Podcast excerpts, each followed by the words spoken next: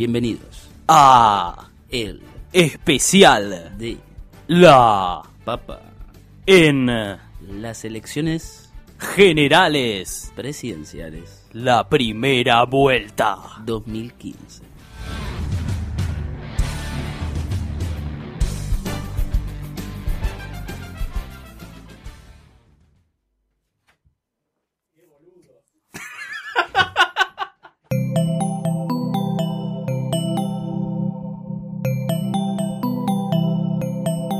Estás escuchando Posta FM, Radio del Futuro.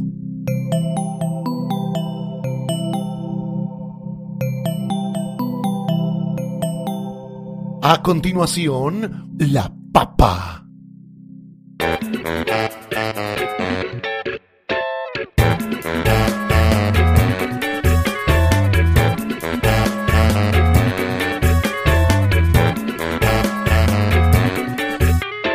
Tres, dos, uno.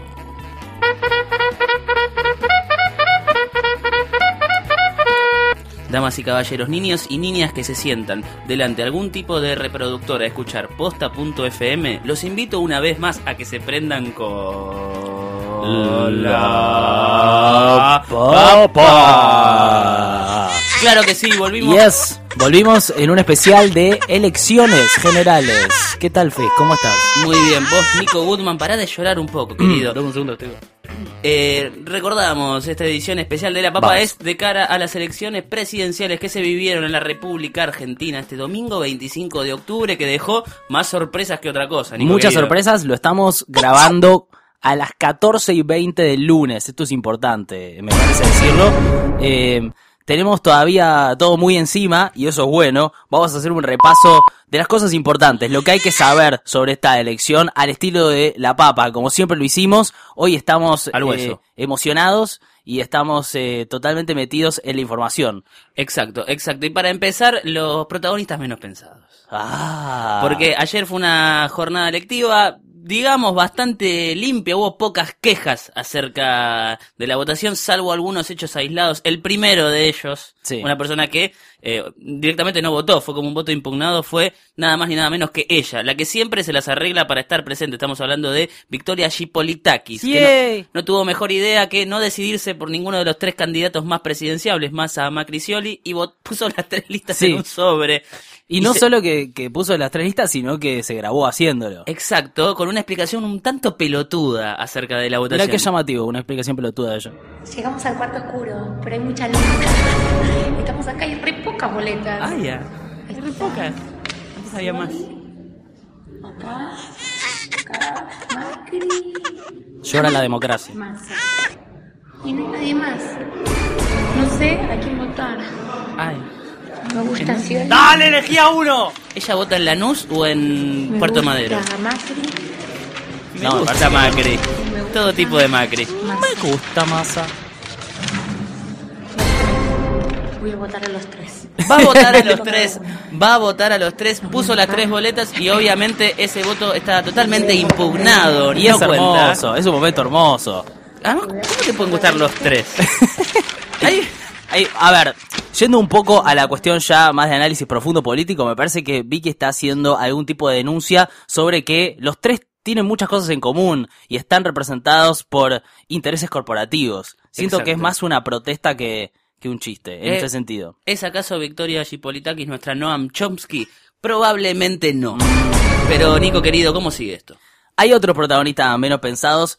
Gente que entró al cuarto oscuro para usarlo como baño. Esto fue lo que pasó ayer. Y no solamente hicieron el- la número uno, sino que hicieron la número dos. A ver, hay gente que entró al baño, ah, al baño, al cuarto oscuro a mear y hay gente que entró al cuarto oscuro a cagar. Por ejemplo, tengo esta noticia ya muy fuerte. Entró en el cuarto oscuro, defecó y se limpió con las boletas. Y después tenemos otro que entró al cuarto oscuro, hizo pis sobre las boletas y después los siguientes votantes entraron, salieron y le dijeron a las autoridades de mesa que las boletas estaban mojadas. Entran las autoridades, hacen una inspección y se dan cuenta que habían meado adentro.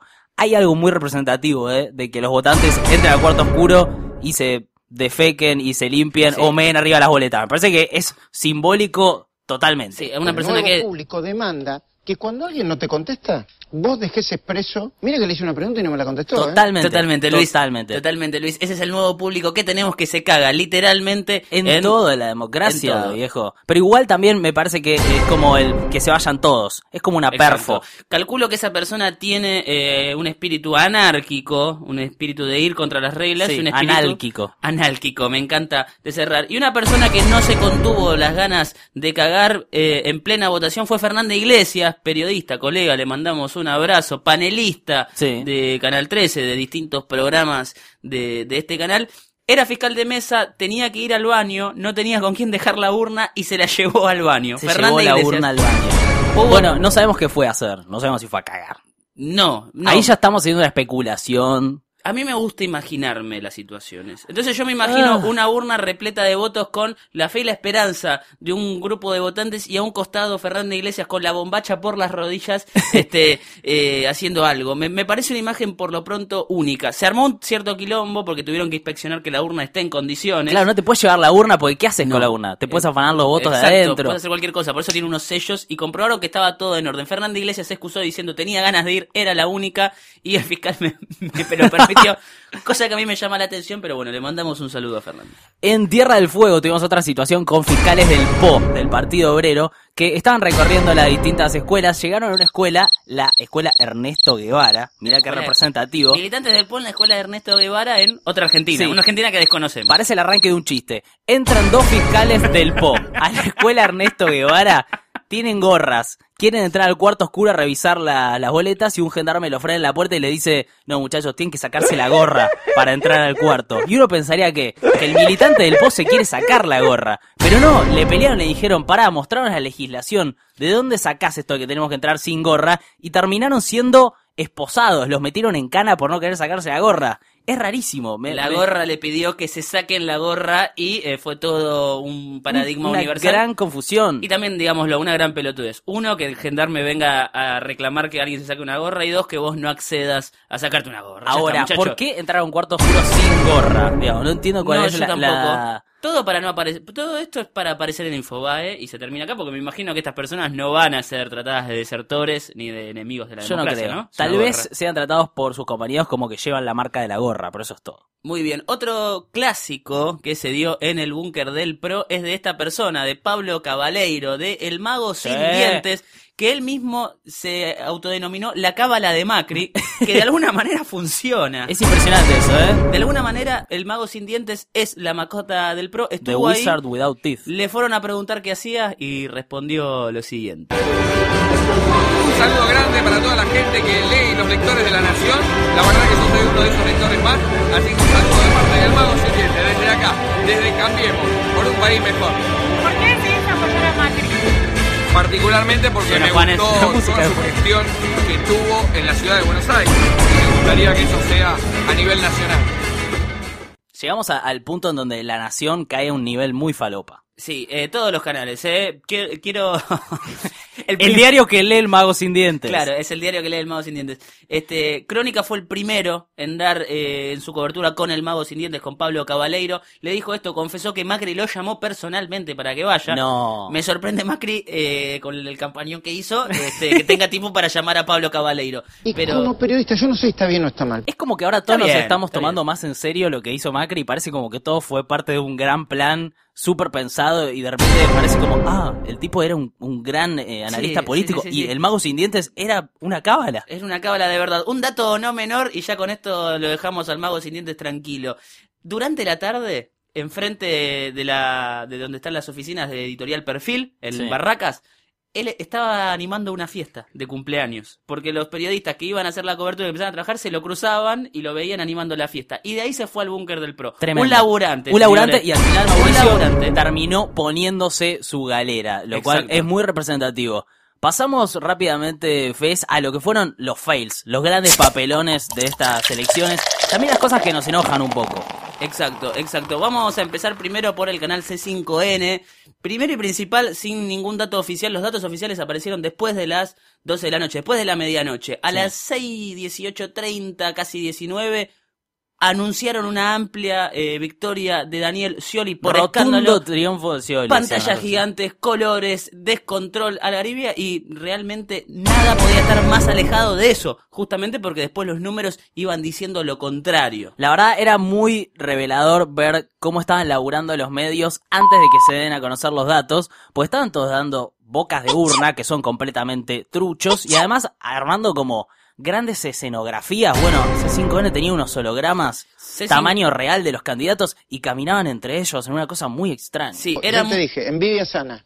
No, Sí, bueno, no, a mí me gustaría tener hologramas en mi programa de televisión. La verdad, sería estoy lejos. Este, era muy perturbador ver a Nico Magaldi con su celular caminar entre los hologramas de Macri, de Massa. El de Massa hacía un movimiento que de veras te daba miedo. era como que bailaba muy cancheramente, pero medio robóticamente también. Si yo te digo cuánto cuesta hacer esos hologramas, ¿Cuánto cuesta? no te, no te lo puedo. Yo averigüé. Bueno, no yo quería tener un holograma de Ricky Espinosa en Match y no, no se pudo porque era una locura. Me imagino que no quisieron invertir para Ricky Espinosa. Pero bueno, acá lo que pasó es tecnología al pedo total, la verdad, ¿eh? porque no sumaba nada. Al pedo total, ¿Qué haces después, eh, si vamos al contenido, la verdad es una vergüenza anunciar a, a un ganador cuando no hay ningún resultado oficial y cuando después eh, las noticias te vapulean y te dicen exactamente lo contrario. Otro dato hermoso, se olvidaron muchas veces en C5N el micrófono prendido. Sí, bueno, hubo una con Navarro. Con Navarro, eh, casi como un barra brava del Bueno. Frente para la Victoria. Por momentos que se le escapó un par de puteadas. A las 2 de la mañana, sí, eh, concretamente lo que dijo fue a gente que se estaba yendo.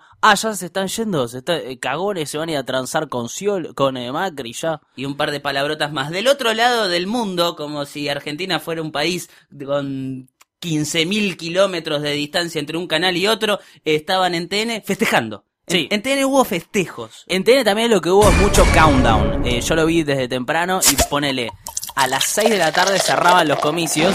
Hicieron un gran countdown hasta las 6 que iba como cayendo y a las 6 parecía que iba a pasar algo. Exacto. Y se prendieron de repente unas luces y no pasó nada. Y esto fue pasando durante toda la tarde. En TN hicieron algo espectacular cuando en eh, ese, ese margen de dos horas en el que Macri pasó a Scioli, en que Macri metió un 36 y Scioli iba a 34, después Scioli lo revirtió por poquito, Sí. eh, hacían un paneo en cámara muy muy lenta por las tribunas del Luna Park, por donde estaba el búnker del Frente para la Victoria, y decían, mira, mira, no queda ninguno. Mira, mira, hasta que había un señor llorando y dijo, ¿quién es? ¿Es Aníbal ese? No, no, no, no es Aníbal. Y claro. así. La seriedad con la que tomaron el tema. Es que bueno, sí, se les notaba que estaban contentos. A mí, la verdad, no me molesta que muestren que estén contentos ante la victoria de un candidato. A mí, personalmente, no me parece mal que los periodistas lo manifiesten, por lo menos.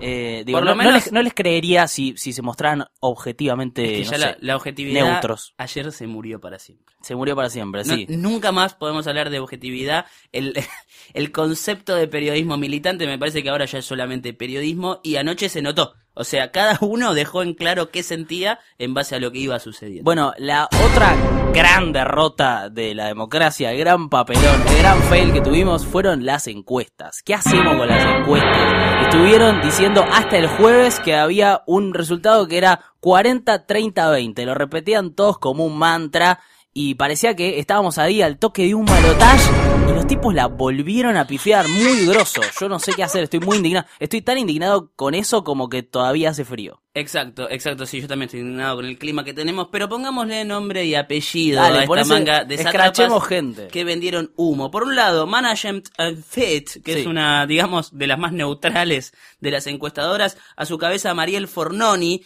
al filo del cierre de la veda dijo, Scioli está al límite del 40%, pero no llega a imponerse en primera vuelta. Macri está a un paso de los 30 puntos. Massa tiene alrededor de 20. Lo único que la pegaron fue con Massa, el resto es absolutamente distinto. Bueno, y ni hablar de la provincia de Buenos Aires. Y ni hablar de la provincia de Buenos Aires. Por otro lado, Enrique Zuleta Puseiro de OPSM. Scioli Esto es un 38. scratch, ¿eh? Si ustedes se están preguntando, ¿estamos escrachando No. gente? Si lo estamos haciendo, este canal de Posta FM en este momento se está transformando en una especie de casa de brujas. Exacto, este, pero de veras, desde ayer hablamos de los chorros que son los encuestadores. ¿Quiénes son los encuestadores? ¿Quiénes se hacen responsables por todo esto que Sí. a alguien le costó plata además? O sea, realizar estas encuestas. Muchísima plata. Y muchísima más de la que te imaginas. Zuleta. Por otro lado, Artemio López de Consultora X, para mí el más entretenido estéticamente de los consultores, un tipo fanático de Chicago y que suele tener muchos exabruptos, eh, dijo un 41.7 para Scioli que se iba a poner en primera vuelta, Macri no llega a los 30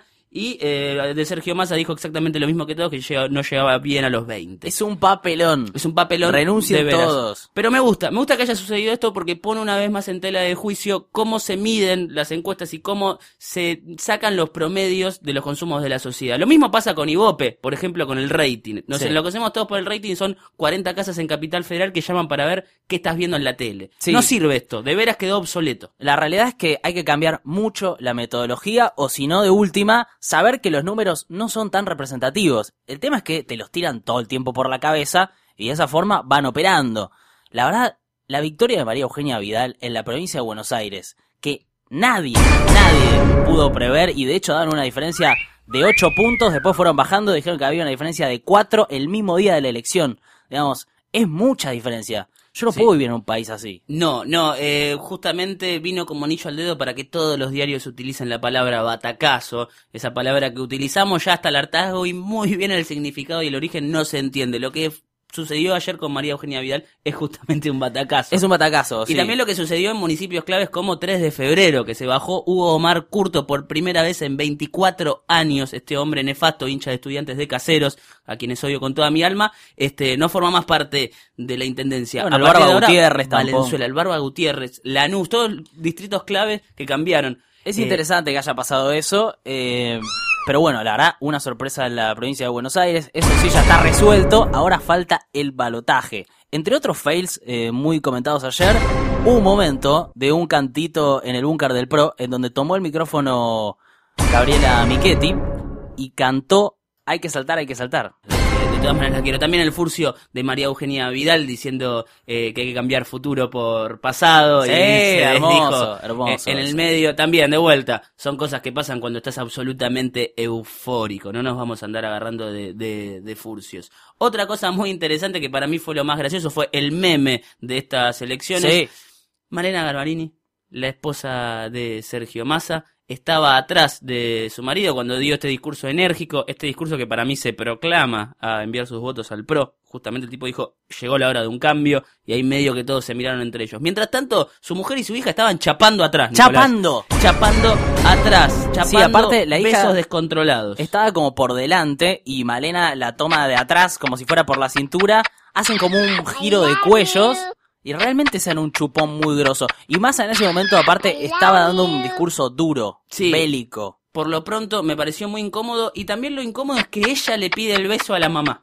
No es una de esas mamás que vienen, ay, te quiero dar un besito. No, la nena, mamá, besame, besame en la boca. Fue, por lo pronto, tremendo. Bueno, de alguna manera, eh, estos fueron los, los principales eh, hechos de las elecciones. Exacto, nos queda Se un mes. El, el mundo abajo. Sí, sin ningún tipo de duda, Luis querido. Se viene un mes absolutamente agitado de cara al 22 de noviembre cuando tengamos balotage entre Daniel Scioli y entre Mauricio Macri. ¿Qué va a pasar, Nicolás? A mí, la verdad, tengo muchas dudas, está abierto, eh, tenemos una paridad muy grande. Veremos, tal vez un próximo especial de la papa que lo resuelva, pero por este momento lo único que podemos decir es, estas fueron las elecciones y como decía el Tata Joffre, fuimos todos. Fuimos todos. Me gustaría que le preguntemos a nuestra alma mater, a nuestro queridísimo Luis. Luis, A ver si tiene algo. ¿qué nos podés decir al respecto de todo esto? Discutir sobre el periodismo está recontra bueno. Finalmente sí, ¿eh? dame la mano, Fez. Claro que sí. Mi nombre es Facundo Enrique Soler. Mi nombre es Nicolás Goodman y gracias por escuchar La Papa. Nos vemos en la próxima entrega. No sabemos cuándo será, pero próximamente. Y no se olviden de suscribirse a posta.fm.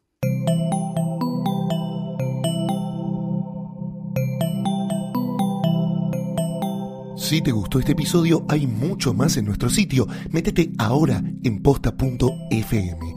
También puedes llevarnos en tu teléfono. Busca Posta FM en las tiendas online de Android y Apple. Seguí con Posta FM, radio para escuchar cuando quieras y donde quieras. Posta.